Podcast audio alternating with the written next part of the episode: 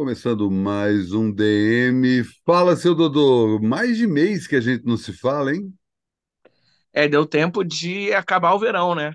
Pois é, justamente. A gente estava questionando aí qual era o rumo desse novo DM depois de um mês sem contato. E aí, vamos falar da mudança de estação, mas caiu essa ficha que acabou o verão 2022, 2023. E qual o balanço que a gente consegue fazer desse período, que é um período não propriamente é, revolucionário ou transformador, mas vem, na verdade, consolidar uma transformação que aconteceu no final do ano passado. né? Muito bom. A gente nunca fez um, um DM que é, é que é uma revista, né? Que é Balanço do Verão, né? O que bombou no verão. Eu, Exato. pô, eu tô animadíssimo para ele, para esse é, DM de verão. bombou no verão no Rio de Janeiro, ou até no Brasil como um todo, né? Que você conseguiu. É, no Brasil todo, no Brasil todo. E no mundo também, vamos falar disso, que é o inverno lá, né? Esse inverno cabuloso que fez no hemisfério norte, com com bom o, o, o- a gente pode começar falando do, do verão falando do inverno russo e ucraniano Total. que todo mundo achava o, Putin todo mundo achava que é, ninguém que a Ucrânia não iria sobreviver ao, ao inverno o primeiro inverno da, da guerra Uhum. e sobreviveu completamente é, todo mundo sobreviveu a, a, a A guerra parece muito, cada vez mais normalizada. Total. É, a OPEP, ela, a Organização dos Países Exportadores de Petróleo, eles resolveram é, apertar mais a corda da, da nossa vida, da vida da população mundial, porque eles viram que, com essa história da guerra, eles viram que que eles têm controle, eles são mais poderosos até do que os Estados Unidos, então é, eles resolveram regular o preço do petróleo. Agora, isso foi ontem ou anteontem, é, o Biden está desesperado é, e eles resolveram é, aumentar o preço do petróleo, o preço do barril de petróleo, e, me- e mais ainda, eles resolveram parar de produzir petróleo. Então, se eles produ- produziam, por exemplo, é, é, 700 milhões de barris de petróleo por dia, eles resolveram, do nada, baixar para 300 milhões Menos de. metade. Ou seja, ou seja, é, é, é, diminuir a oferta, que a demanda estava muito alta e tinha muito óleo por aí. Aham. Então, e aí isso tudo mistura com, com a história do, do óleo, do petróleo para é, de, de toda a geografia da guerra, né? Então, resultado, a gente, a gente teve um verão, aí para chegar aqui no verão bra- brasileiro, é, a gente teve um verão, o mundo teve um, é, o hemisfério norte teve um inverno, o hemisfério sul teve um verão muito, muito de carestia. Uhum. É, eu acho que por causa disso, por causa da guerra e por causa do, da, da, da, da reconfiguração do capitalismo para manter-se de pé é, frente a esse, essa tempestade aí da guerra, da Aham. guerra. Então, se eu fosse é, resumir o verão é, do mundo, quer dizer, inverno do, no, no hemisfério norte, mas verão no hemisfério sul, eu resumiria numa palavra chamada é, caristia. Total. Na verdade, eu tenho. Embora, Ah, embora culturalmente, ao contrário. É, não, eu percebo uma outra coisa aí, falando especificamente do Brasil, acho que a gente está atravessando um momento, é justamente o que eu tinha comentado, né? A gente passou por uma transformação drástica no final do ano passado, né? Felizmente, elegemos um presidente de verdade, felizmente essa pessoa é o Lula, É, podia ser qualquer outro presidente, seria melhor do que a tragédia que a gente viu nos últimos quatro anos, mas felizmente a gente ainda tem esse super-herói da política internacional que a gente já conseguiu, inclusive, normalizar aí nesse primeiros três meses o fato dele estar na presidência, né? Assim, cada dia vem uma novidade que o cara coloca, ah, agora é, delegacia da mulher 24 horas, é, vai mexendo uma série de coisas, derruba uma série de, de medidas que tem a ver com agrotóxico. Enfim, foi tanto descalabro nos últimos quatro anos que o cara está ali num, num jeito de governar, embora toda a mídia tradicional esteja começando a colocar ele na parede, especificamente pelo ponto de vista da economia, e é, não era esperar outra coisa, né? Uma parada que a gente já podia, já estava meio que escrito que ah, essa lua de mel da democracia com os veículos de comunicação que sobreviveram à ditadura militar dos anos 60 é, ia acabar é, acabando em pouco tempo. O editorial da Folha de São Paulo falando sobre como o bolsonarismo é uma, uma força importante, tipo, ele pode Exato. Ah, vamos pegar um cocô aqui, se a gente pintar ele de ouro, ele vai parecer menos um cocô. Em outras palavras, é basicamente isso que estava falando. A gente topa o Bolsonaro desde que ele não seja um cara escroto. Né?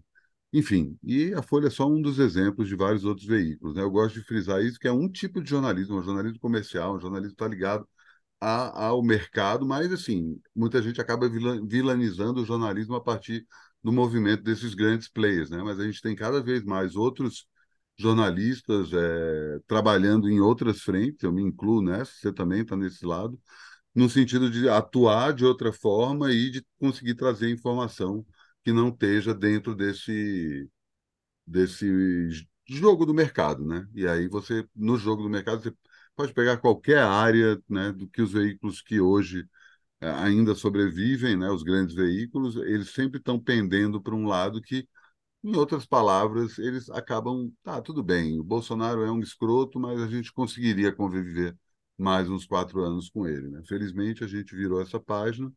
Eu acho que a gente viveu uma euforia aí, principalmente nos primeiros meses, né, entre janeiro e o carnaval. Muita gente, porra, depois de quatro anos com Bolsonaro entalado pela garganta, e ao mesmo tempo, à medida que esses novos dias e meses do novo ano foram teve lá toda a merda acontecendo no 8 de janeiro, enfim, a gente sabe que os caras estão aí à espreita, tem um monte de chacina acontecendo aí também em escola, né? não dá para desvincular uma coisa da outra, mas foi um alívio para muita gente, muita gente gastou mais dinheiro do que tinha, né, para poder comemorar, ir lá para Brasília é, participar da posse, fazer aquela viagem que finalmente estava se planejando e tal, é, fazer é, pequenos é, mimos na própria vida, comprar um móvel que estava precisando. Pô, agora a gente está virando essa página, o governo Lula, as coisas vão melhorar, então tem um, uma vontade que isso melhore, às vezes a gente acaba gastando mais dinheiro do que tem. E isso eu acho que conversa de alguma forma com essa questão da caristia que você estava comentando, né? porque afinal de contas a gente está entrando aí num período de, de. Não é nem propriamente uma crise econômica mundial, é muito mais uma espécie de uma. Tanto a guerra quanto essa questão da OPEP que você levantou é, são os grandes agentes desse, desse teatro, que é o show business do complexo militar, como o Zappa falava, né? a política querendo puxar as sardinhas para diferentes lados. Né? Você outro dia até postei sobre isso. O Mark Rubio, né, que é o senador norte-americano, estava meio preocupado porque o Brasil estava traçando aí um, uma rota de conversa direto com a China, que é basicamente as duas moedas que eles não têm que se parear a partir do dólar.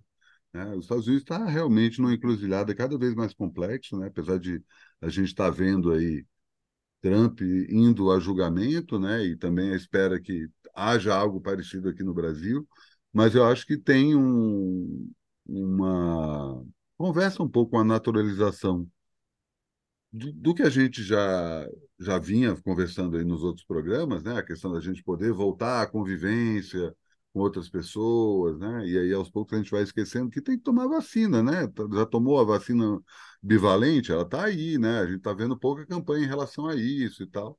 E a mesma coisa em relação à extrema-direita. Né? Não dá para a gente simplesmente achar que Bolsonaro, no, o fato do Bolsonaro não estar tá mais no noticiário todos os dias, não quer dizer que esses caras não estão à espreita aí, só esperando momentos diferentes para tentar mexer com essa pseudo-estabilidade que a gente está vivendo nesses primeiros três meses aí de governo Lula. Eu acho uma boa, assim, sabe? Eu acho que tem uma coisa de, de a gente poder voltar a respirar normalmente, que era uma coisa que a gente não estava conseguindo desde até antes da. Até depois da eleição, a gente ainda estava com essa trava, né? A gente achava que algo parecido com o 8 de, de janeiro pudesse acontecer durante a posse, antes da posse, né? mas a gente já conversou largamente sobre isso. Então, acho que o balanço que eu faço do verão é isso: é o momento que a gente comemorou esse. Pode ter saído dessa tragédia aí dos últimos anos, mas ao mesmo tempo está caindo numa real que não dá para achar que está tudo bem agora e vamos aí rasgar dinheiro, vamos fazer, viver os nossos sonhos, porque tem muito trabalho ainda, né? Mas, porém, culturalmente, eu já acho o contrário. Eu acho que foi o verão da abundância. É, foi o carnaval onde as pessoas comemoraram com no Brasil inteiro, com o maior é, duplamente, triplamente, é, e abundância de, de, de coisas para fazer, coisas gratuitas para fazer nas cidades, é, no Recife, é, em, em, Belém do Pará, no Rio de Janeiro, em São Paulo, em, em, em Belo Horizonte. É, é, uma, é uma coisa absolutamente louca a quantidade de, de, de, de, de pessoas abrindo é, pequenos centros culturais, pequenas é, atividades pequenas atividades é, pensando culturalmente e principalmente é, teve uma coisa que me chamou muito a atenção que foi alguma articulista do, do UOL é, que disse que o, o, o, Lula não tinha feito até agora nada. É, e aí é, e aí foi muito louco que para mim foi exatamente o contrário. É, eu até chamaria também esse verão de o verão do Lula, porque é, em muito pouco tempo ele fez, por exemplo, o que, é nada para ela? É salvar os Yanomamis é nada? É, sabe, salvar uma, uma, uma espécie indígena nativa brasileira é nada? É, outra coisa, é, ontem o, o, o Lula é, destituiu o prêmio, a medalha Princesa Isabel, ela passou a se chamar Medalha Luiz Gama. Demais. Então, não existe mais a Branca Salvadora, a medalha da Branca Salvadora. Isso é um dos passos, assim, é, quando daqui a 200 anos, o que vai estar no, no, no ano de 2023 é, é esse dado a medalha Princesa, Princesa Isabel foi extinta no verão de 2023. É mais que isso, né, Dodô? Porque aí tem um, um, uma coisa da gente poder contar a história do jeito certo, né? Não contar a história só do ponto de vista da elite que governa o país. Que é isso, talvez a gente. Isso não é simplesmente é, uma troca de nomes, né? Claro. Mas eu acho Sim. que tem uma coisa de tirar a importância dessa figura histórica. Tá? Sim. Que é figura histórica, sim, porque fez parte da corte que sim, governava sim. na época e, por um acaso, assinou essa lei. Qualquer pessoa podia ter assinado essa lei.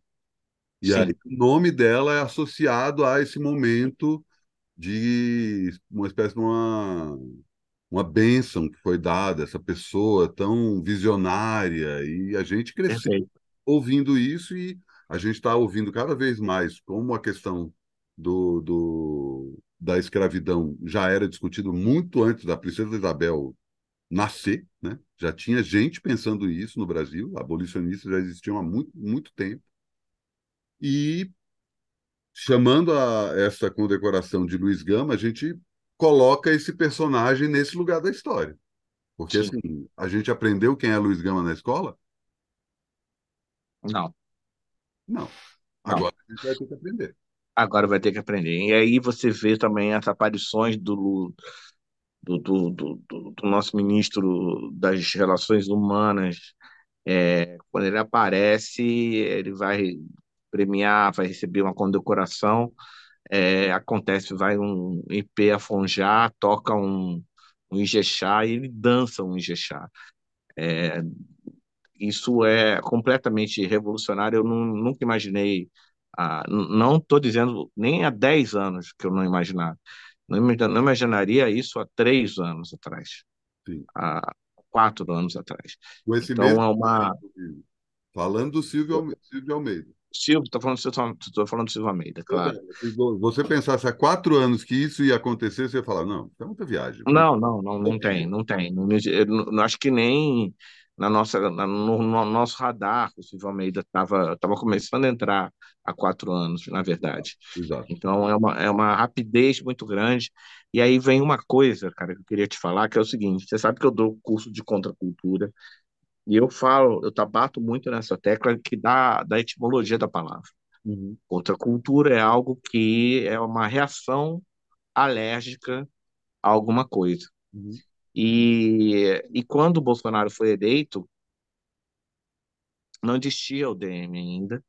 E se, se existisse, eu falaria o que eu falei para as pessoas é, ao vivo é, e que ficaram muito chocadas, que eu falei, eu estou comemorando que o Bolsonaro vai ser eleito, porque isso vai acelerar uma contracultura no Brasil que não acontece desde do, do, do, do desde do, do meu Deus, desde contracultura de verdade no Brasil. Você pode, você pode, aí dá para a gente também ver outro momento que está sendo revisto, né? Contra a cultura de verdade do Brasil é a instituição do samba, né, cara? é, perfeito, perfeito. É o samba se virar e falar, não, tô aqui, e aí você tem aquele momento que acontece exatamente 101 anos atrás, do mesmo jeito que está acontecendo em São Paulo, a tal da Semana de Arte Moderna de 22, está lá os caras no Estácio criando instrumentos para o samba poder repercutir com mais, com mais força, né? Tem uma frase que eu vi outro dia, não sei se você viu, né, que vai sair um, um disco inédito dos Cinco Ans. Ah, isso aí, Pois é, um disco evento cultural do ano. Pois é, e aí tem o agravante que é isso, é um disco que seria lançado em 83 e foi engavetado, e é um disco que foi produzido pelo Adelson Alves, que é o produtor Sim, que acompanhou ele, o cara que trabalha com Martim da Vila, Clara Nunes, enfim. Conversei com ele essa semana, Ah, que legal. e esse disco é um disco em que ele, ele conta toda a história dos Cinco Anos, que na hora que o Cinco Anos era um trio, um trio vocal que cantava bolero. É, Eles vieram, é, estavam ali, só que eles nascem em Cachoeiro, que é uma das cidades mais ricas em termos de cultura negra no Brasil, no interior da Bahia, no, no é, é. Recôncavo, né? E lá tem um, um- uma. Como é que é o nome? Eu preciso consultar as bases aqui, eu acabei esquecendo o nome, mas é, é, é um, o templo mais antigo de cultura negra do Brasil. E, Uau, e eu não quando sei. Eu vou, vou, vou pegar aqui certinho, porque eu falei disso esses dias. Espera aí. Vou ver aqui, ó. Como é que é o nome? Espera aí um pouquinho. Tá. Roça do Ventura. Roça do Ventura é esse Uau. templo que chega uma hora que os cinco anos viram e falam assim, cara, e se a gente, em vez de cantar bolero, a gente cantar umas músicas dos nossos ancestrais? Os caras, tá, cara, pô, vamos ver aí, vamos, começa a ouvir e fala, cara, Mas essas músicas são de quem? Não, essas músicas são né, do, do- lá do, do terreiro que a gente ouvia e tal. Então, cara, mas essa música pode ser de alguém, hein, cara? Eu vou dar uma consultada aí para a gente lança um disco, aparece alguém falando, não, eu sou autor dessas músicas. E o cara Sim, consegue um contato com um antropólogo nigeriano que estava passando pelo Rio de Janeiro, na época, uma das principais autoridades no mundo em Yorubá, especificamente. O cara escuta os cinco anos e fala assim para começar, isso não é Yorubá moderno. Eles estão cantando é, Yorubá, tem, tem termos que eles estão usando aí que a gente nem sabe o sim, significado, é o Yorubá sim, arcaico. E aí ele sim. joga uma coisa que é a história da humanidade, teoricamente começa 100 mil anos atrás, quando apareceram as primeiras pinturas É, rupestres, primeiras é, tentativas de, de passar uma história humana para frente. Só que ele fala assim, ó, isso na Nigéria começou 250 mil anos atrás. É. Cantos, eles são os cantos de 250 mil anos atrás. Aí eu estou abrindo esse parênteses tudo, porque uma das coisas que o Adelson fala, ele cita o Donga, que ele fala assim que o, Dom, o, o, o, o Brasil conseguiu, tem uma, ele tem, o Donga tinha uma tese que ele chamava do 3300, que a herança negra no Brasil é, ela é tão importante que o Brasil conseguiu transformar os três tambores em 300 tambores da escola de samba. Tá? Então, ó, só que, ao mesmo tempo, o Adelson fala que ah, isso é a versão material da história, são tambores. E a versão imaterial está nos Tincoãs. E esse disco que eles vão lançar é um disco que ele falou, cara, a gente precisa fazer a conexão desse canto com o canto de coral porque ele faz, ele tem uma pira que é, ah, foi isso que nasceu, fez nascer os Spirituals nos Estados Unidos, que fez nascer o é, gospel, fez nascer o jazz, o blues, etc. Né? E aí ele coloca os Tincoãs para cantar com um coral, o coral do Correios e Telégrafos do Rio de Janeiro. E aí são músicas, e aí a gente vai ver isso sendo lançado agora. Então é isso, é um dos principais acontecimentos do ano. Também tem outra coisa. Vale um parêntese rápido também, né? Que Sesc está lançando aí o, o show de lançamento da unidade deles que completou, é, fez aniversário agora. foi a, o Sesc Vila Mariana foi inaugurado em abril de 1998 com nada menos que um show do João Gilberto. E nesse show que está sendo disponibilizado nas plataformas do Sesc, né, para ouvir lá, eles têm uma versão, a única versão gravada de Rei Sem Coroa que o João Gilberto registrou no palco. Então, só para falar, só nessa cultura aí, a gente tem esses dois pequenos, pequenos, né? Não, pequeno, muito bizarro, muito bizarro. Acontecendo nesse 2023. Né? A gente falou já, então, que o verão de 2023 foi um verão da caristia, é, de, de, de, dinheiro e de, e de possibilidades de caminhos para se seguir, né? É, possibilidades, é, digo, é, de, de carreira ou de, ou de muita gente na rua, morando na rua, etc. É, já falamos que foi também o verão da abundância cultural, e agora eu queria acrescentar também que foi também o verão, definitivo verão da secessão. Por quê? É, enquanto isso, em Santa Catarina,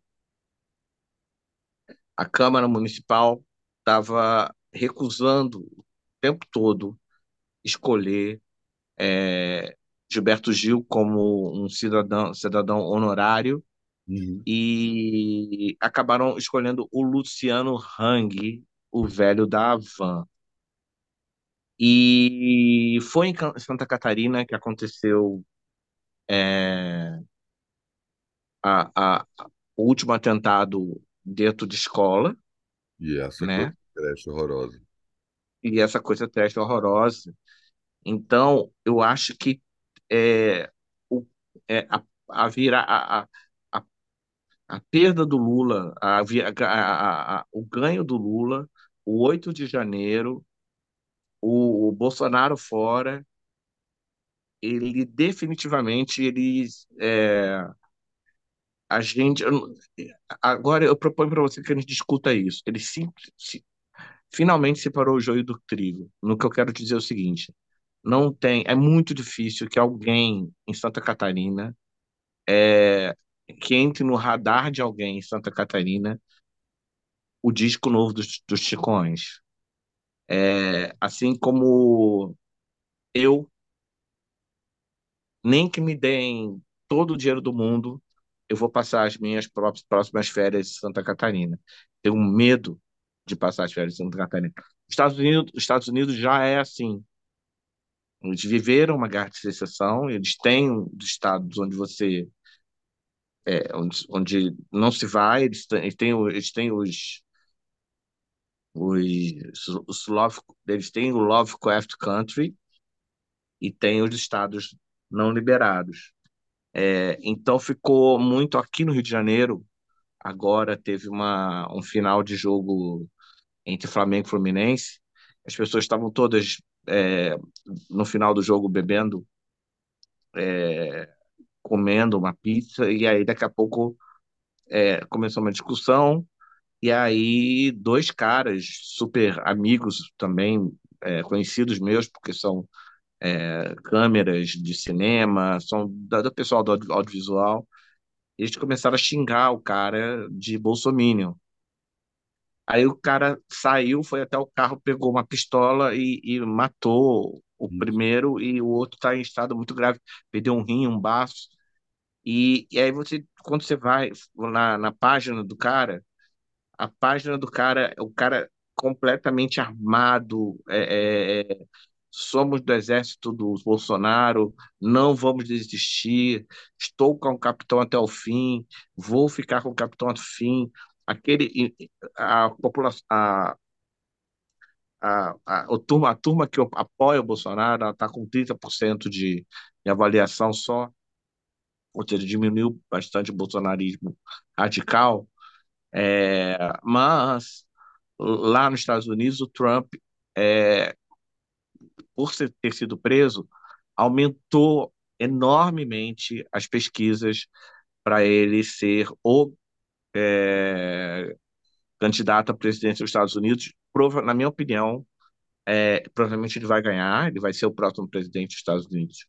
Então, o que eu, o que eu acredito, queria que a gente conversasse aqui, é que esse verão marcou uma coisa que no Brasil eu estava eu tava meio agoniado para que começasse logo uma certa secessão, porque tem uma coisa que me, me sempre me, me agoniou muito, é essa coisa da gente fingir que somos um Brasil é, é, é, ao contrário de apartado, como é que é o nome? Um Brasil unido, Obrigado.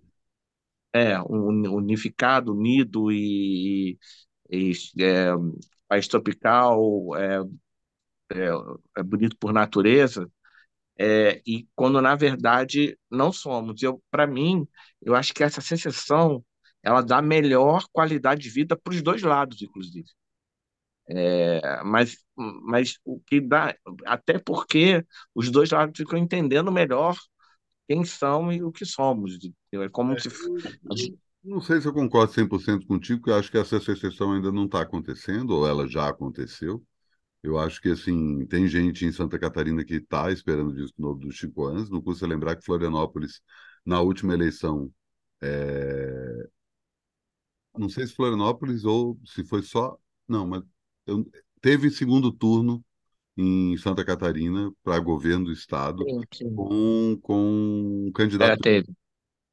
Com E, 10%, mas foi pois é, mas assim, 10%. teve assim que o que já mostra que tem gente que não, não quer isso. Eu acho que essa questão da secessão, se, se você for fazer essa separação geograficamente, tanto eu quanto você estamos no Lovecraft Country, não tem o que falar.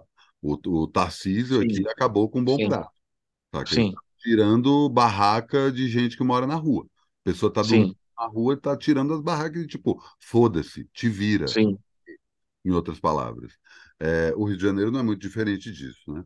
Mas eu acho que a questão dessa, dessa separação do, do país, ela diz menos respeito em relação a, a regiões ou estados ou cidades, mas uma Isso, separação que acontece nas próprias cidades.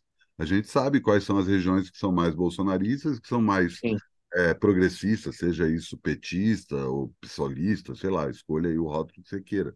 Mas eu acho que é, é isso está cada vez mais claro, essa separação. Eu concordo contigo nesse sentido. Mas eu não sei se o país passa por uma secessão de fato, porque isso significaria que a parte das pessoas teriam que migrar de um lado para o outro, e eu não sei se o, o Brasil ia curtir isso. É claro que o lado, o nosso lado ia ser bem mais divertido, bem mais legal, mas eu não sei se o Brasil Não, tem. acho que acho- eu continuo defendendo, acho que eu só me expliquei é, é, de forma erra- é, equivocada, dando ênfase apenas ao lado, ao lado geográfico. Mas eu acho que nós já vivemos uma secessão no sentido assim, pessoas que vão no Tinder, elas perguntam para a pessoa se ela é bolsominion ou se ela é petista. E ela não sai com a outra se ela for bolsominion ou for petista. É, Isso não acontecia, isso não acontecia. É, mas isso também não é uma regra generalizada. Isso aí, tipo, eu conheço, tem um monte de amigo meu que tá no Tinder que fala, ah, pois é, peguei uma bolsonarista ontem. Hum, tá, tudo eu não conhecia. Acontece. Mas é, dentro da minha, Tem, da minha existe, bolha, óbvio, você tem essa, essa coisa, mas tem gente que não tá nem aí para isso, tanto de um lado quanto do outro. Tenho certeza. Te- Deve ter um tá. monte de bolsonarista pegando petista e, tipo, fingindo que não é, saca? Mas eu acho que tem uma coisa que eu concordo contigo quando você fala sobre a eleição do Bolsonaro, assim, mais do que simplesmente é, acelerar o processo progressista, né? As pessoas começarem a entender que tá todo mundo junto no mesmo barco, não dá para você separar feminismo de, da questão racial, da questão LGBTQIA+, enfim, da questão indígena, os povos originários e tal, tá tudo todos, todas essas causas dizem respeito à mesma coisa, né? Claro que aí você entra uma série de micro discussões, ah, feminismo branco, né? Enfim. Mas eu acho que teve esse momento que todo mundo, né? Aquele momento que a gente ficou do lado do Felipe Neto, porque até o Felipe Neto falou, cara, Bolsonaro não dá, saca? Ou até o Luciano Huck. É, eu não sei se o Luciano Huck falou isso com todas as letras. Eu acho que ele não Falou, falou. falou, Não, falou, falou, falou.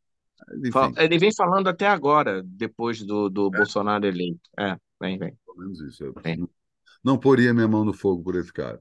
Mas Não, fato claro que não, mas, enfim. É, é, só para só para dizer o, quanto foi bom. É, é isso que eu estou querendo dizer, o quanto que é bom a secessão. A secessão, ela está colocando eu, é, eu, você, o Luciano Huck, todo mundo de um mesmo lado, e que não colocaria, porque é, fica tudo aí, aí fica o Luciano Huck sempre ganhando, Uhum. é, e não tem um, um, um lado sombrio é, que é característico brasileiro, que tem no Nordeste também, que é tido como um lugar paradisíaco de esquerda, mas não é, é um lugar muito violento, Super, é, super é em tudo quanto é lugar, mas, mas agora as pessoas elas têm a sua a sua é, quando eu falo secessão é assim, é quando você tem uma aqui no Rio tem uma deputada é, trans que está lutando para que tenha um banheiro trans na, na, na, na. LERJ. E aí vem um deputado é, evangélico e fala assim, não é para ter um, um, banheiro trans, porque na Bíblia de, Deus diz que não é para ter isso. Quan- quan- Esse tipo de, de, de, de embate não teria é, seis meses atrás. É, e é, para mim, isso é secessão. Aham. É, sabe, estamos em guerra o tempo todo. A gente tá, não, não, não adianta a gente não, não achar que nós estamos, mas É, estamos. que E acho isso é que muito bom. é isso. Isso não é uma novidade. Essa separação, a verdadeira polarização brasileira é essa, né? A gente tem um lado que é um lado que manda no outro, escorraça o outro, mata o outro. E um lado que Isso, até então era só vítima, que agora está isso, um pouco se entendendo como parte de uma isso, coisa só e isso, elegendo, inclusive, pessoas que possam representá-los, tanto literalmente isso, eleições, isso, em termos de ah, os influenciadores, as celebridades. isso. Mas eu acho que é isso, essa secessão já aconteceu. Essa, é- o que é novo é o rótulo, né? E aí eu concordo também contigo no que diz respeito a uma possível eleição do Haddad em 2018, talvez acelerasse ainda mais a extrema-direita. Ah, certeza, A certeza, violência ia aumentar numa escala, certeza, que a gente não viu ainda acontecer no Brasil. certeza. Tem uma tentativa de acontecer essa escala agora, que a gente está vendo exatamente isso. E assim, também não custa lembrar que todo, sempre que acontece uma chacina dessa, um, uma tragédia absurda, isso está ligado a uma outra movimentação que acaba desmascarando um monte de merda que foi feita no governo do Bolsonaro. Então, isso é feito também como cortina de fumaça. Os caras trabalham com essa lógica. E é isso, o Bolsonaro vai depor na PF, aí tem uma- um massacre numa creche, saca? Você tem uma É, Obviamente, e, vão e, e disso. durante o governo Lula é, foi descoberto agora diversas células é, nazistas querendo se implementar de forma real no Brasil, e não da- aquela coisa meio mambembe que sempre foi Não, desde os anos. Inclusive no governo tem muita gente que estuda a extrema-direita que já conseguiu mapear isso aí durante o governo Bolsonaro, que são mais de 300 células sérias. Não é os anos 80. adolescente brincando de ser nazista, é gente planejando assassinato de pessoas. E eu acho que isso tende a, a, a crescer, ou se solidificar, ou se profissionalizar, ou até, ou até não, com certeza agir é, durante o governo Lula. Então, é, isso é, isso é secessão. Uhum, E, não era secessão em, há três anos atrás. uhum. É, e, e aí eu acho, aí, eu eu acho que o cenário real, o cenário cenário ideal, seria, ao final do governo Lula desse ano, é, termos um governo absolutamente moderado. Desse ano não, cara, ainda tem mais quatro anos de governo Lula, Não, perdão, perdão, perdão, perdão, esse perdão. mandato. Desse mandato, ao final deste mandato. É, aliás, esse ano tá voando, hein? Tá voando. Falando em verão, esse ano tá voando. Foi, vamos acrescentar uma quarta é, característica a esse verão, que é o verão da velocidade. né? Eu discordo, aí eu discordo, viu, Dudu? Porque eu acho que tem muita coisa acontecendo ao mesmo tempo que acaba dando essa sensação de, de velocidade, mas eu acho que, tipo, a impressão é que a gente já viveu um ano de governo Lula, em três meses. Não, cara, Tanta coisa não. aconteceu, cara, eu tenho essa sensação de, tipo, É, cara, a gente só passou um, um quarto do ano até agora. Não, e ao contrário, eu já tive uma conversa com, com o pessoal, todo mundo falando, meu Deus, coisas que eu imaginava já estar fazendo essa altura do campeonato, ainda não estou fazendo, porque o ano já está no, no ponto onde. Vou dar um exemplo bobo. É, o Festival de Cannes vai começar agora, mês que vem. Uhum. Essa altura do campeonato, quem não conseguiu, os brasileiros que não que vão é, e que não conseguiram o Airbnb, não vão conseguir ir, porque já era. E só agora que todo mundo acordou, porque é, foi uma, uma lulice tão grande do. Porque não só é, é, é para. É, é também uma coisa de nomear cargo, vai, quem vai ser nomeado, quem não vai ser, corre para lá, corre para cá, e daqui a pouco, meu Deus, quem vai, quem não vai, quem vai. é, Daqui a pouco a gente nem sabe. É, não tem nenhum filme brasileiro até agora é, escalado para Cannes, mas Cannes começou a escalar agora, divulgar agora os filmes escalados.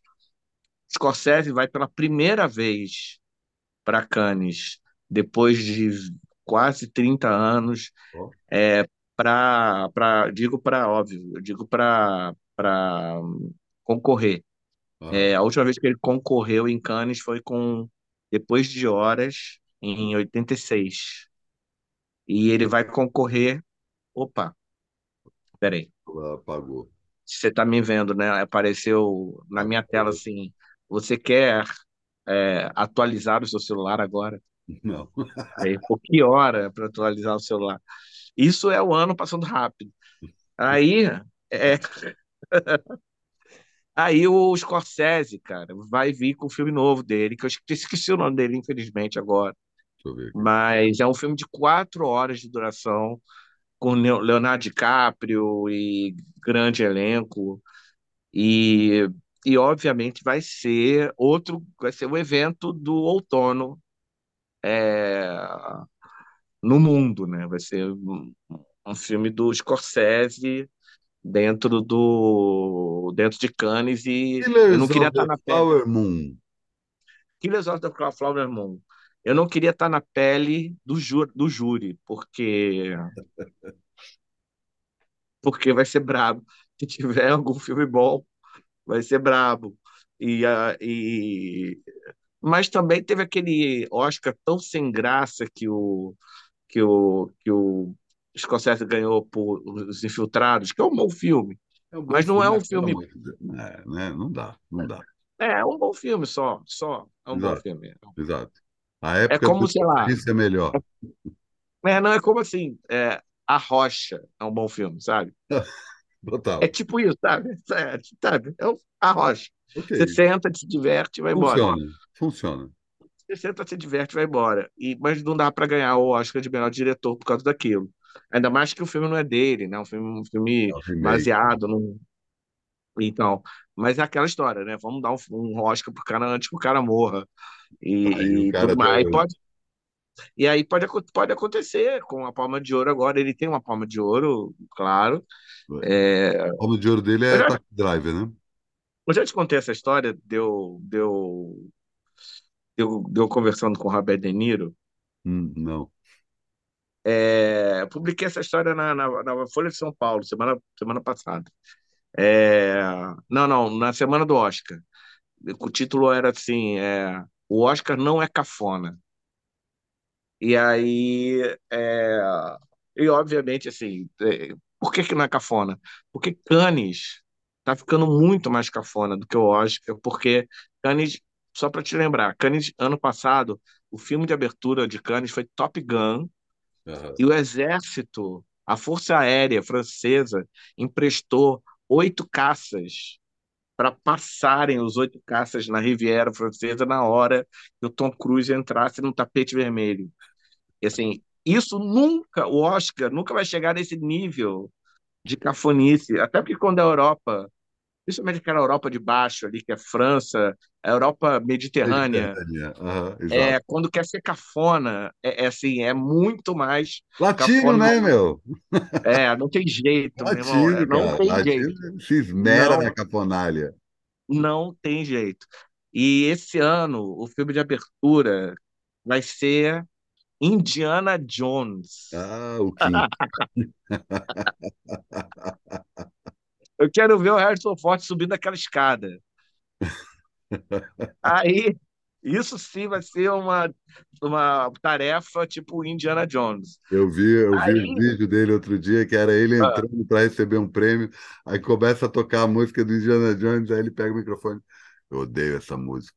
Onde eu toco, onde eu apareço, toca essa porra dessa música. Eu não aguento mais ouvir essa merda dessa música. Ele é a melhor pessoa, cara. Ele é a melhor pessoa do, do planeta Terra. E aí, é, Fez e o aí, estúdio do Sérgio Mendes, né? Você sabe disso, né? ele o quê? Ele fez o estúdio do Sérgio Mendes. Quando o Ah, Sérgio tá Mendes brincando. resolveu montar o estúdio dele na, na Califórnia, ele chamou um carpinteiro que era ponta firme, o cara, pô, entrega tudo direitinho, o cara tem uma noção espacial, um cara aí que até tá fazendo uns filmes, fez um filme com o tal de George Lucas Harrison Ford. Esse cara é a melhor pessoa. O cara é piloto, é muito, muito bizarro. Ele é muito Mas bizarro. você não concluiu o papo do De Niro. O De Niro é o seguinte, aí eu tava numa festa pós todo todo todo ano, são 12 filmes concorrendo, são 12 noites, e a cada noite, no final da, da exibição de gala, é, é, tem uma festa que serve não só para comemorar, mas serve também para é, convencer a opinião pública ali, dar muito, dar muito champanhe, uísque é, para os jurados, para a opinião pública, e aí você fazer uma, uma, uma, uma social ali. E, obviamente, é muito difícil entrar nessas festas, são festas fechadíssimas, a imprensa não entra na festa. É, e aí, mas eu estava na festa porque eu fazia parte da equipe do On the Road, do Walter Salles. Aham. E aí, é, festa lotada, é, nível assim, eu dispu- disputando no, é, no balcão, disputando ombro a ombro, é, uma bebida com a Nicole Kidman, sabe? Quem pega primeiro. Obviamente ela pegou primeiro porque aquela mulher tem os braços do tamanho do, do Do teu corpo. uma ponte, sabe? É uma parada muito bizarra. Aí, é, e tinha vários seguranças em volta dela também. Aí, e, aí a segunda, olha, enquanto eu tô contando essa história, imagina que eu sou o primo Greg do Succession. Beleza? Sim. Sou eu tentando pegar uma bebida, assustadíssimo, com a quantidade de gente famosa do meu lado e sem totalmente deslocado. É, para piorar, é, a questão todo mundo falando francês, misturado com inglês, etc. E aí é, eu falei, quer saber, eu vou fazer o seguinte, eu fiquei muito cansado de tanto andar para lá e para cá na festa, falei, preciso sentar, e, e todos os lugares para sentar já estavam ocupadíssimos, até porque tinha muita gente velha na festa. E aí, de repente, eu vi do lado de um senhorzinho é, todo na beca, eu também estava na beca, só pode entrar é, tanto na sessão de cinema quanto na festa com, com black tie, ele estava com black tie, sentei do lado dele, ele estava tomando um uísque, eu estava tomando um uísque também, a gente começou a bater um papo sobre cinema. E aí ele virou, vira-se e fala assim, no meio do papo, assim, e aí, o que, que você está achando dos filmes desse ano? Aí eu disse que eu estava trabalhando no, no On The Road, então não tinha como opinar no On The Road. Mas que até agora eu tinha gostado muito do Melancolia, do, do von Trier. Era Melancolia? Eu acho que era. Senão eu me enganei do, no nome. Mas o que importa é o seguinte, eu virei para o velhinho e falei assim, é, mas não importa, porque sem, é, nunca o meu favorito ganha a palma de ouro. Aí eu parei um pouquinho e falei assim: não, minto. Uma vez ganhou a palma de ouro, o meu favorito, mas eu era criança, então nem pude comemorar, que foi Taxi Driver. Aí ele vira para mim assim e fala assim: pô, obrigado. Obrigado. Aí eu olho para a cara dele, tá o De Niro com aquela chinesinho assim, né? Aquele chinesinho. Só que ele é muito pequenininho, cara. Ele é pequeno e ele é magrinho pra caramba. É, e, e, e, bom, e, e, ele tá velhinho. É, não tem jeito. É, é quando a gente vê para televisão, tem mil coisas, né? É, mas e aí eu falei desculpa, né, para ele, ele riu pra caralho, falou que acontece, e, e aí eu falei que ia pegar outro, outro drink, e levantei e, e fui pro meu hotel, sacou? Eu saí da festa. Eu falei, pô, eu não mereço nem estar. Se eu tivesse aberto o, o, o aeroporto, eu pegava um voo e ia embora, porque não mereceria essa Acontece, acontece. acontece. Foi num foi num, foi num outono, justamente. É isso que eu ia chegar nesse ponto, porque aí a gente chega ao final e faz, fizemos o famoso, elocubrado é, balanço do verão 2022 e 2023, e agora a expectativa do outono, qual é? Olha, é... rua, é... cultura e rua, muita rua. É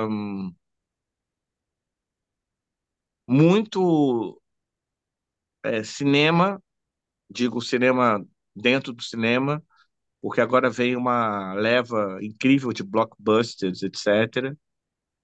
É, aqui no Rio está havendo uma, um renascimento do teatro de uma forma absurda. É, tomara que nas outras cidades também, mas eu realmente não vejo o teatro acontecer no Rio assim há quase 10 anos. E um, as pessoas querem sair, as pessoas querem ir para a rua, as pessoas querem fazer coisas na rua, estão sem dinheiro, mas querem fazer coisas na rua. É, eu acho que é, é o momento onde o Lula vai é, vai vai voar muito tranquilamente em céu de brigadeiro é, eu acho que é o momento também onde Bolsonaro vai é, encarar é, dificuldades.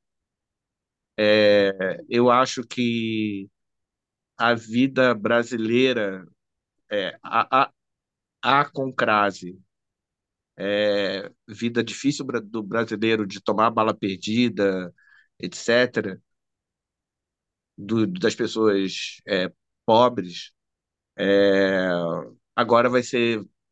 A gente vai começar a lidar mais com esses problemas que acontecem nos Estados Unidos, divididos por direita, esquerda e, e, e, e, influência de internet e não influência de internet, é, garotada é, é, é completamente.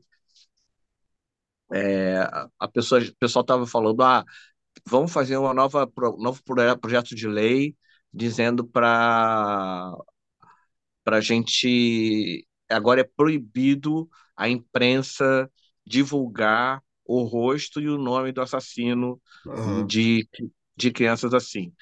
Não adianta, assim, não adianta, porque, é porque falam assim, ah, porque para eles o troféu é a fama.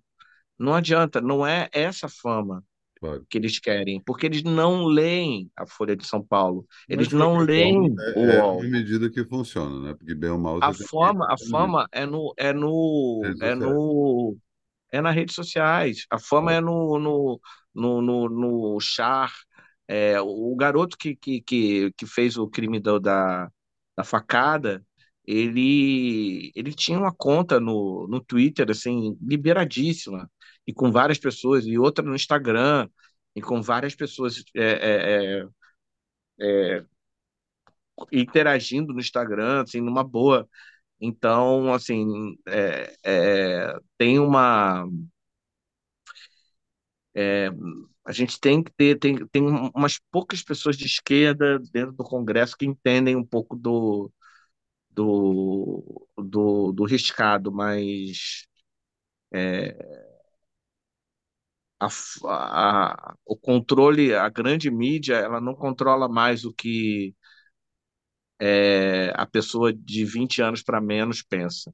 Total, total. Então a gente vai vai ter que esse a partir esse ano, né? Então a partir de, passando passando o, o, o, o verão que passou rápido porque veio carnaval, veio veio isso e aquilo, veio aquilo outro.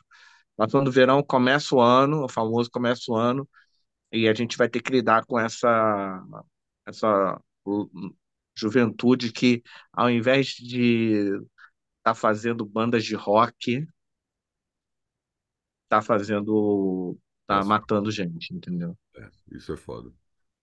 É, eu, eu acho que é isso, assim, esse não é propriamente o céu de brigadeiro que o Lula vai, vai atravessar, justamente por conta disso, né? Os, os, os dias que o Bolsonaro vai penar estão ligados a, a quero estar errado, né? Mas a outros eventos dessa natureza, né, que repetem uma série de padrões, né, em cima de criança, realizado em escola, né, toda a coisa do, da divulgação logo depois que acontece e tal.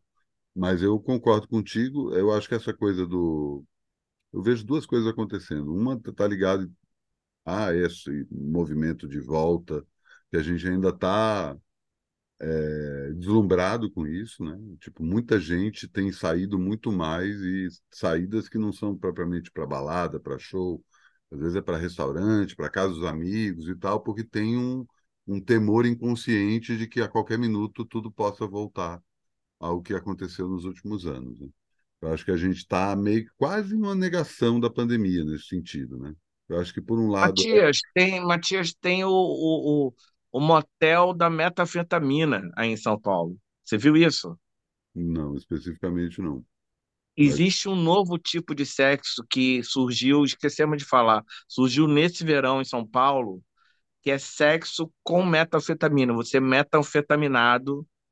É... É inclusive. E, é uma novidade, e... pelo amor de Deus. O carnaval tem acelerado aí nos últimos 10 anos por causa do MD. É, mas você, você pegar e deitar na cama e tomar a metanfetamina pra caramba e, e você. E aí o que surgiram agora são motéis onde você chega e, obviamente, tudo fora, fora da lei, você sabe que são motéis da metanfetamina, é, onde você chega, você não precisa comprar a metanfetamina, você só aluga o quarto, aí no quarto já vem a metanfetamina ali dentro, É, então, e, eh, e a galera tá tão cagando para pandemia, etc., Não, mas o lance não é. é Eu nem, nem acho que a questão seja preocupação, que as pessoas precisem se preocupar com isso. Eu não estou negação. A negação que eu estou falando é justamente negar que a gente passou por um período traumático. As pessoas estão É, tanto que tá tendo, tá tendo, você viu também, que tá tendo aí em São Paulo os alm almoços e jantares de pessoas peladas. É, isso eu vi. Mas, É, é é, negação total, total. exato. Mas, mas, é, mas pode ficar tranquilo, porque Mas o que na eu acho. primeira, na primeira micro pandemiazinha que chegar, fecha tudo, fecha tudo. É, Quer dizer, aí, aí é um papo, aí é um papo que a gente vai parar em duas horas, que é assim, o que que você acha? Eu vou perguntar para você, não vou dar minha opinião para não ficar muito longo. Só vou jogar a pergunta. Não, eu também acho a gente precisa entrar Se, nisso. se Eu, aparecer, se aparecer uma, uma, mais uma variante de, de Covid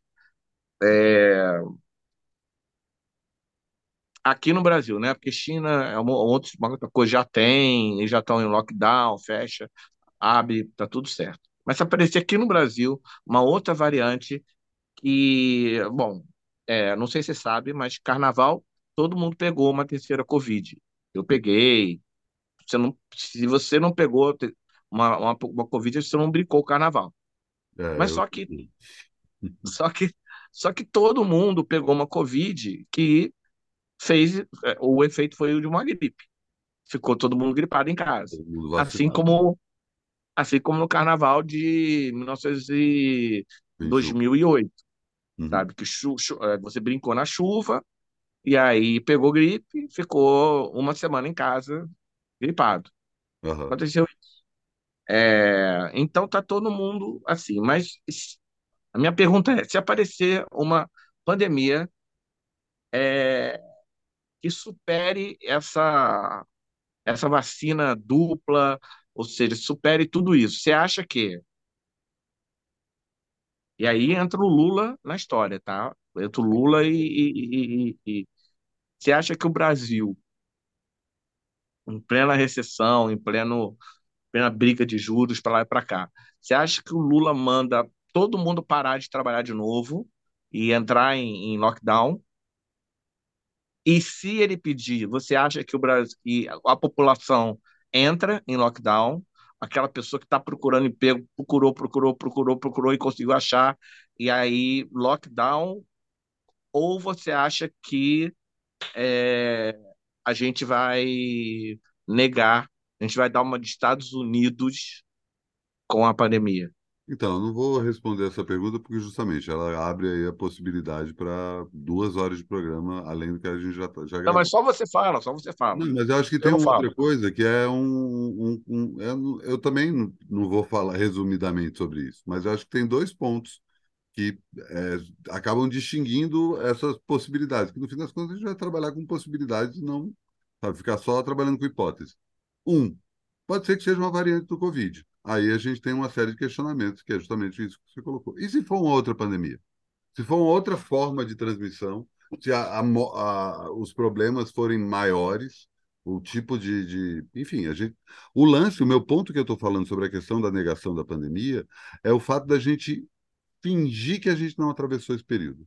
Porque a gente quer curtir a vida e tal, não vamos ficar lamentando e tal, só que tem um luto ali no inconsciente, tem um trauma. A gente passou por um período trágico. Muita gente perdeu gente querida, muita gente perdeu emprego, perdeu, passou perrengue e tal. Só que agora a gente está negando veementemente isso, e eu acho que esse trauma guardado pode ecoar de alguma forma. E eu acho, e aí voltando, pensando em termos de outono, eu ainda bato nessa tecla, que a gente ainda não viu os frutos culturais da pandemia. Quando a Segunda Guerra Mundial acabou, até então foram feitos pouquíssimos filmes sobre a Segunda Guerra Mundial, porque ela ainda estava acontecendo. Ninguém sabia o que ia acontecer. Poucos estúdios resolveram fazer filmes sobre a Segunda Guerra Mundial. Uma vez que ela terminou, começou a aparecer uma série de filmes sobre a Segunda Guerra Mundial. E agora que a gente vai começar a ver discos, livros, é, filmes, séries, não que vão falar sobre a pandemia, mas que vão falar sobre essas questões que foram levantadas durante a pandemia. As questões relacionadas à política, por exemplo, que você estava mencionando, a coisa do ah, os novos nomes progressistas que apareceram. eles apareceram também por causa do momento pandêmico e esse momento pandêmico acontecendo num momento de extrema direita ao mesmo tempo.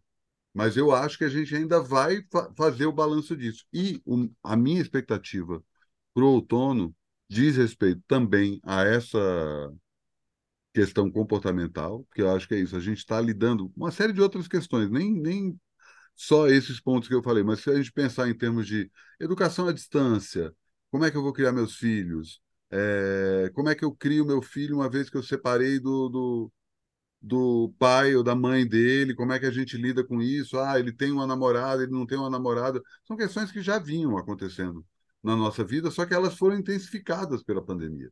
Cada vez mais a gente está discutindo a questão da não monogamia, a questão dos relacionamentos, ah, como é que a gente convive, a gente tem o trisal de fato, o trisal não é só um momento numa festa, eu posso ser bígamo, tá? Ter duas esposas, eu posso. Como é que a gente vai ter essas discussões agora? E eu acho que juntando com essa questão da caristia que você mencionou, isso vai muito, isso já está acontecendo, na verdade, né? Está no fórum íntimo. As pessoas estão discutindo isso não no boteco, não no shopping center, não na praia, não nas ruas, mas em casa, chamando outras pessoas para suas casas e naquele lugar seguro, eu posso ir lá e falar que, tipo, ah, eu sou não monogâmico, ah, eu fiquei com um, um outro cara, saca? Enfim, abrir questões que talvez a pessoa não, não abrisse caso não passasse é, pela, pela pandemia? Eu acho que tem questões comportamentais, e aí, voltando para a nossa convivência, muito do que a gente viveu em Brasília está ligado a isso, que é essa troca na casa das pessoas. A gente descobrir que é bom frequentar a casa das pessoas. Você sabe disso bem, como um bom anfitrião, você recebe muita gente. Eu aprendi a receber muita gente. Eu não tinha esse hábito. Né? Nem recebo muita gente, mas eu recebo gente em casa, que era uma coisa que a pandemia tinha me travado de um jeito que agora não. Eu posso fazer um jantar aqui, chamar uma mina, chamar um cara, um casal de amigos e tal, e ficar, passar a tarde inteira fazendo coisa. E eu, eu vejo isso acontecendo cada vez mais com as pessoas. Ah, de sair junto, famílias para. Porque a gente estava num momento, a gente ainda está vivendo isso, né? Toda essa questão neoliberal acaba deixando a gente cada vez mais individualizado, né? Toda aquela lógica do apartamento tem a ver com apartar. A gente não saber quem, é os, quem são os nossos vizinhos. A gente está num momento, talvez, de descoberta desses nossos vizinhos, desses novos hábitos.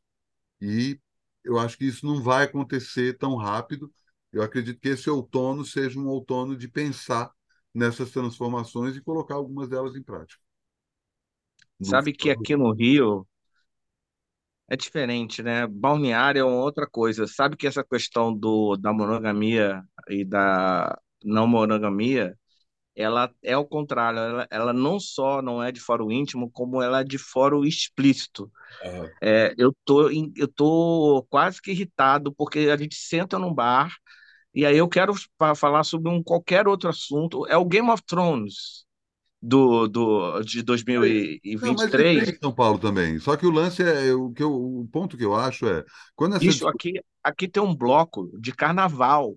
Teve um bloco de carnaval só de monogâmicos. E aí, inclusive, eles falaram assim: olha, é, perdão, perdão, só de não monogâmicos. Ah, tá, e aí foi um, um, dos blocos mais lotados. E aí eles falaram assim na, nas redes sociais deles: olha, se você, se você é monogâmico, não venha.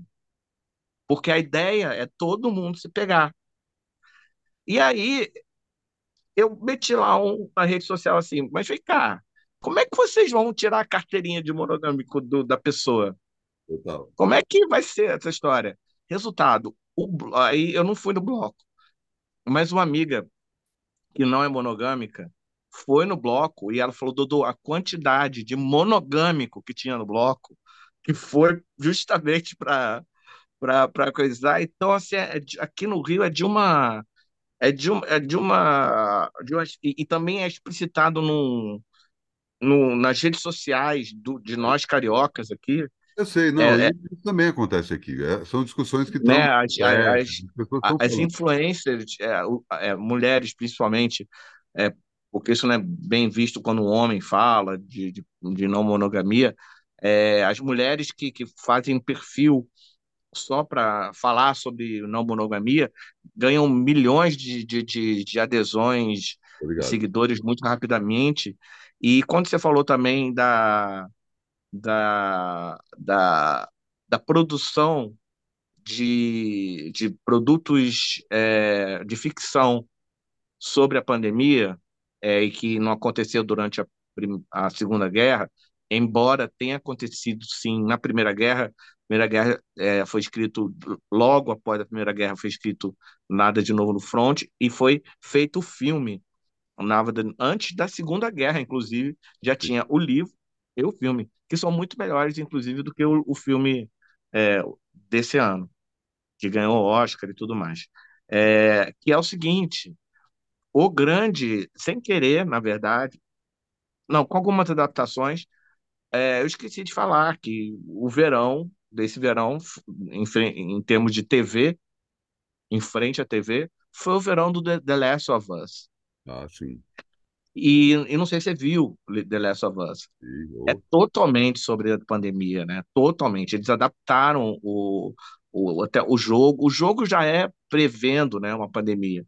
Uhum. Já é um. E eles pegaram e só arredondaram para deixar ainda mais é, com o cara da nossa pandemia. Então, o, o filme, o negócio era mais aterrorizante, porque, é, inclusive, a primeira cena, a que abre o, o, a série, que é um. que se passa nos anos 60.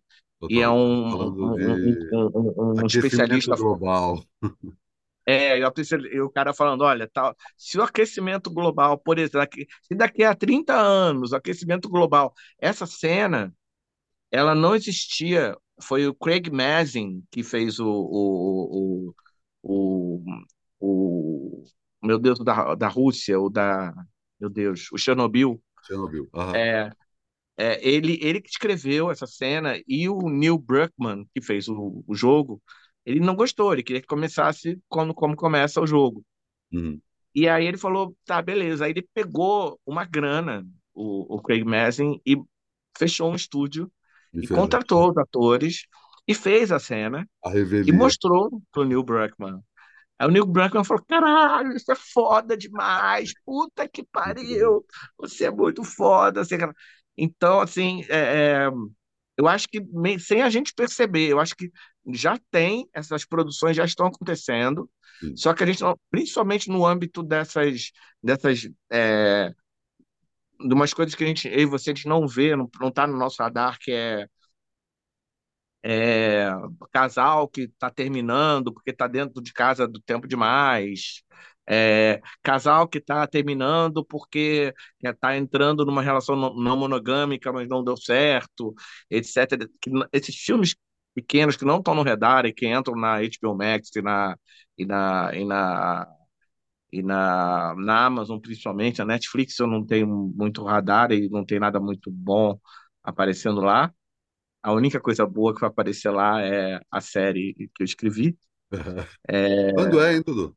Já sabe? Pô, ia, ia ser em junho, porque em junho faz 30 anos da Candelária, mas é, a gente resolveu, a gente ganhou é, mais uma graninha, assim, uma coisa muito rara. A gente ganhou mais uma grana para para a gente pediu, né, na verdade. Falou, pô, tem uns efeitozinhos que Poxa, se te É desse uma graninha, pô, vai ficar lustroso, lindo.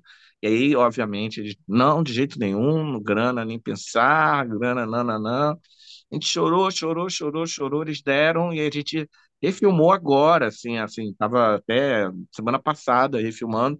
Então entramos numa, é, de novo, numa pós-produção dessas novas cenas e vamos só em novembro, ou seja, ela vai estrear no próximo verão.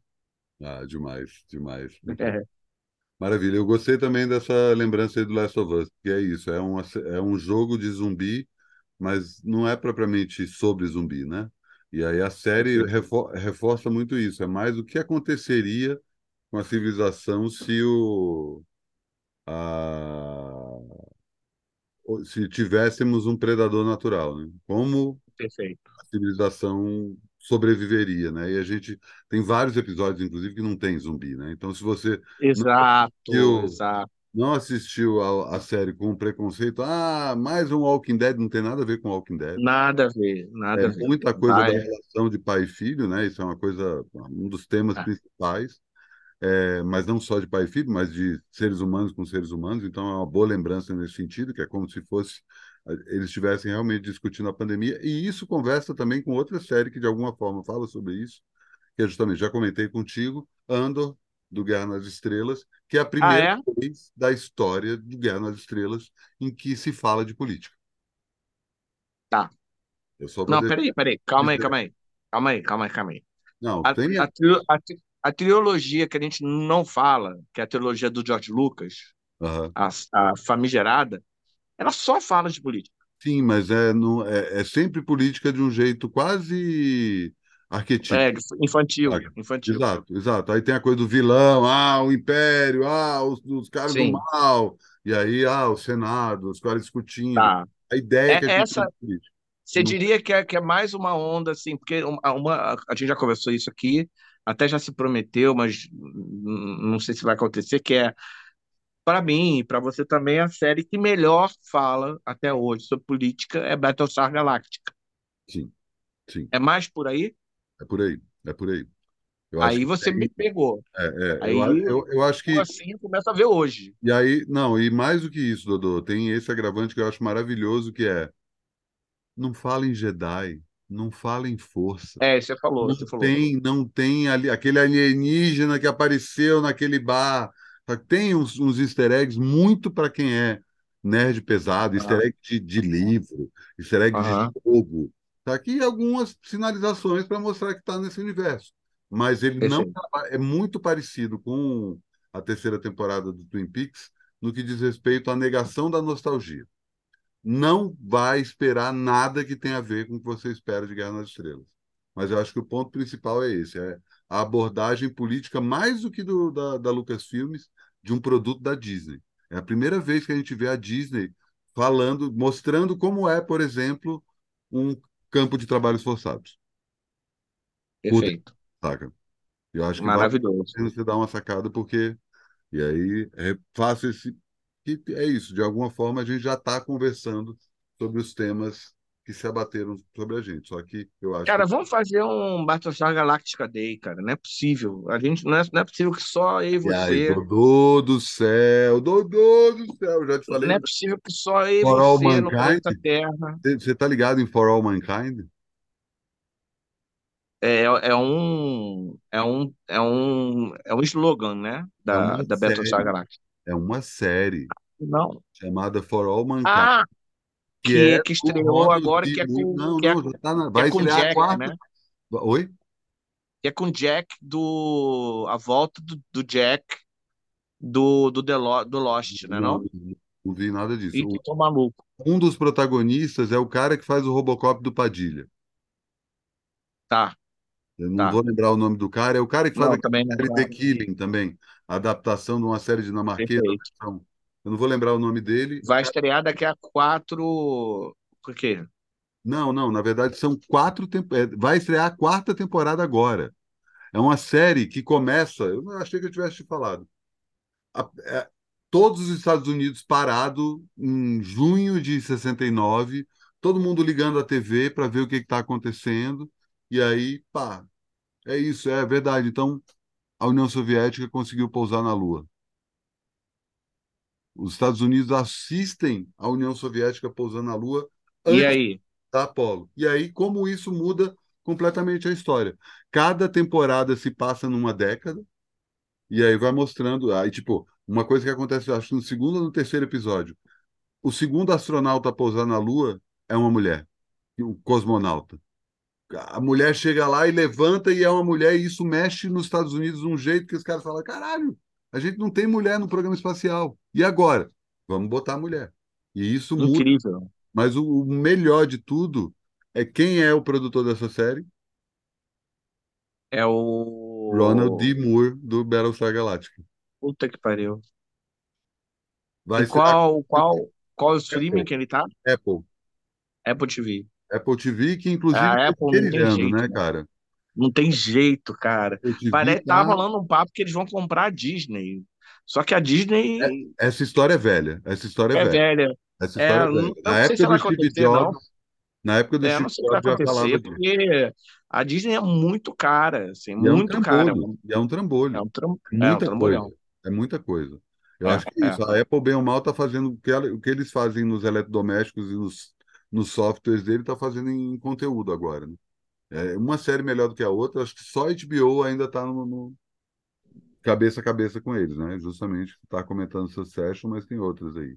Mas se for falar de política também, é uma série da HBO que eu acho fundamental e não dessa política clássica, mas é VIP, da, com a, Ah, sim. VIP é ótimo. Seinfeld. Eu acho que É ótimo. É ótimo. fala, É não, ótimo. House of Cards é a verdadeira política, não, Game of Thrones é a verdadeira política. Não, Não. a verdadeira política é VIP. É, é, é, é. Bom, é isso, né? Deu para matar a saudade, botar o papo em dia e vamos encarar o outono agora, né, Dodô? Vamos ver o que. Vamos encarar o outono. Bom, é, vamos ver se eu vou a São Paulo agora nessa época do frio. É época, é época que eu costumo não ir, mas eu tô com tanta vontade de ir a São Paulo, tanta, tanta, tanta, tanta. Não consegui. é, eu ia, na verdade, ia te pegar de surpresa, na- ia surpresa mesmo, no nível assim, ia ficar na tua casa em, em dia de semana, ia ligar para você e falar assim, cara, tô indo, ia ligar para você num sábado à tarde, falar para você, olha, tô pegando um, um ônibus de sábado madrugada, vou É, chegar aí domingo de manhã cedo, seis horas da manhã, aí vou dar um rolê pela cidade para não te tirar da cama de manhã, seis horas da manhã, embora você você vem com esse papo aí que você tá acordando cedo, mas vai saber. É, Aí ia te tirar ia ficar de domingo até quarta-feira. Ficar só durante a semana. Porque é todo. Eu fechei um contratão, assim, é, aqui no Estação Botafogo, no Rio. No, no- Todo sábado tem uma. Eles me deram uma sala. É um sonho, praticamente. Me deram um- uma das salas de cinema para para eu dar, dar aula sobre o que eu quiser. Então eu tô, mas tô eu te entrando no faço aí já a ano. contraproposta.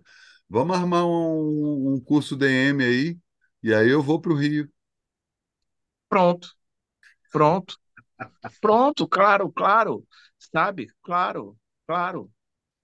A gente Pô, escolhe um claro. tema e bate um sábado só num determinado assunto. Pô, e a gente tá conver... a gente, a gente conversa, ainda tem a Battlestar tela Galáctica. gente. Puta que pariu. Imagina, Dodô. Mas, ó, você vindo para São Paulo, não me avisa no mesmo dia, não, porque às vezes tem gente em casa. Não, não, eu, eu, eu, como é que é? Eu, eu, como é que é? Eu calculo os riscos, eu sei. Tem o plano A, B e C. Óbvio, óbvio que vai tudo decaindo, né? O plano C é o plano. É, é, é, é, como é que é? Agora eu te, te, te, te sugiro assistir a série Sobrevivente Urbano. É uma série trash brasileira em que o cara, muito trash, muito trash, muito trash, igual aqueles daquele filme que, que fizeram um filme é, e foi até indicado ao Oscar o filme, o filme era do filme pior filme do mundo E aí fizeram um filme, o... quem é que fez o... Ah, meu Deus, o...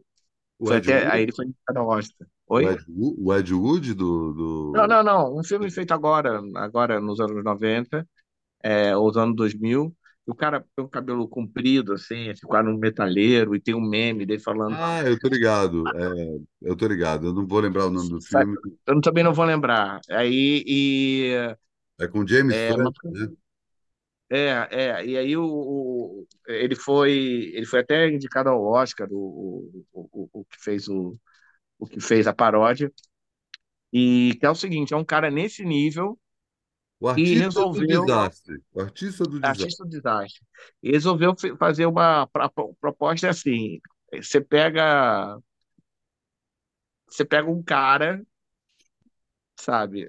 Meio, é, é, cara, se John Carpenter soubesse dessa ideia nos anos 80, você pega um cara, joga o cara no Rio de Janeiro, joga o cara na, na central do Brasil, do Rio de Janeiro, e fala assim: olha, o nome é sobrevivente urbano, você não tem nenhum real, você vai ter que comer, dormir.